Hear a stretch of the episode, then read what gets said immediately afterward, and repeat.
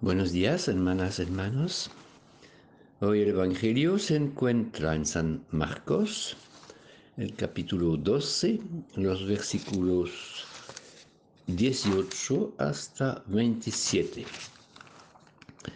Entonces se presentaron algunos de los saduceos. Estos no creen en la resurrección de los muertos y por eso le expusieron este caso.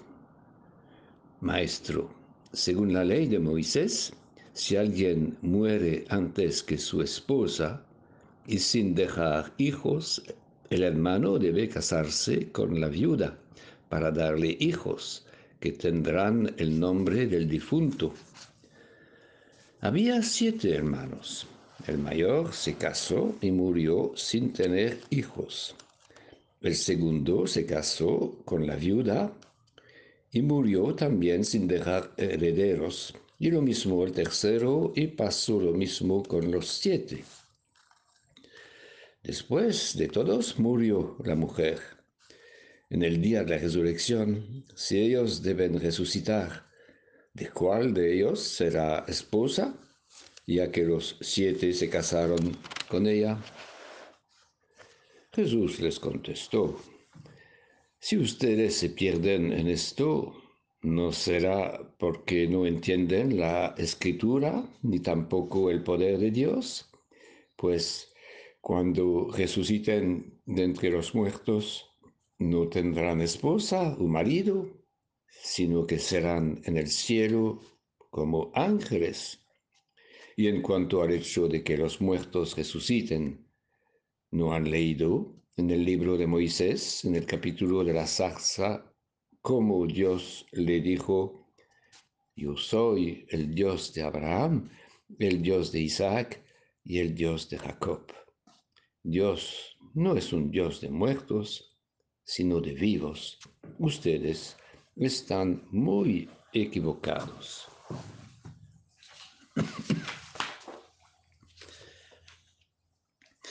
En la primera lectura, el viejo Tobit y la joven Sara buscan la muerte porque son desesperados. Quieren acabar con las pruebas de la vida y encontrar el descanso en la muerte como el fin de todo sin esperanza. Pero Dios quiere que el hombre y la mujer vivan y vivan para siempre.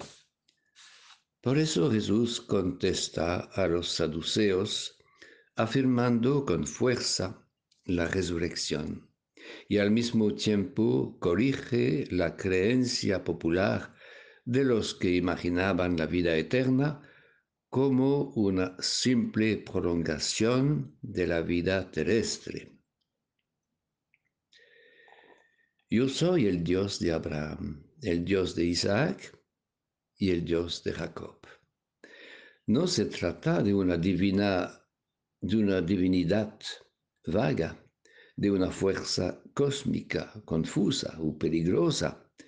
Se trata del Dios de sus padres, un Dios personal que acompaña y protege, de un Dios fiel.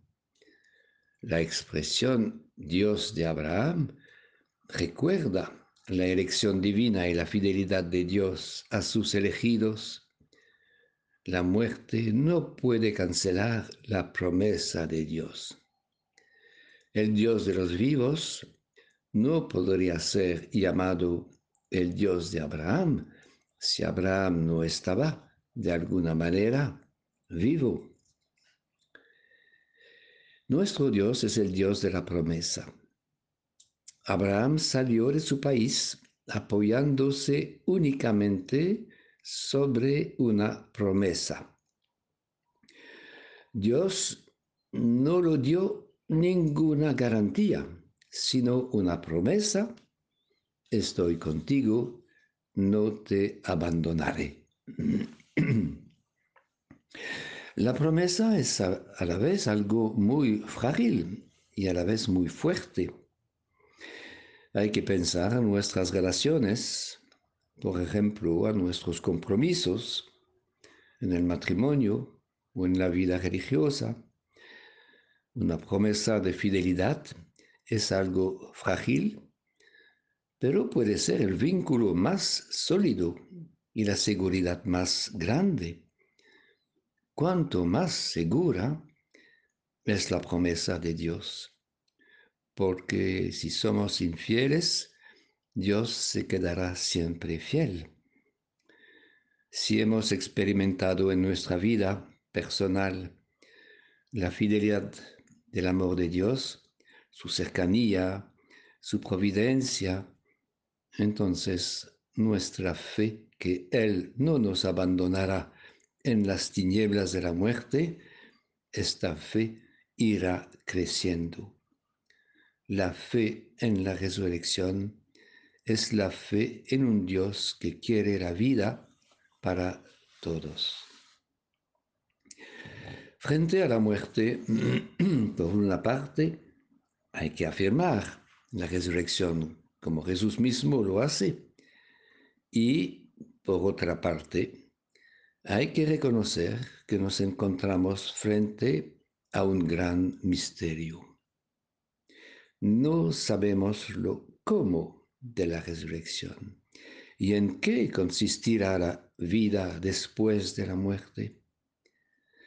Por eso tenemos que observar un respetuoso silencio sobre la resurrección y al mismo tiempo afirmar nuestra fe en ella.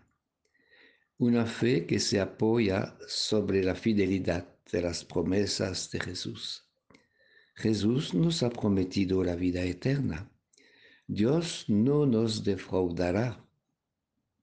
En presencia del misterio de la muerte, ¿qué podamos hacer sino abandonarnos entre las manos de un Padre que nos ama, que nos ha dado la vida para que vivamos siempre en comunión con Él.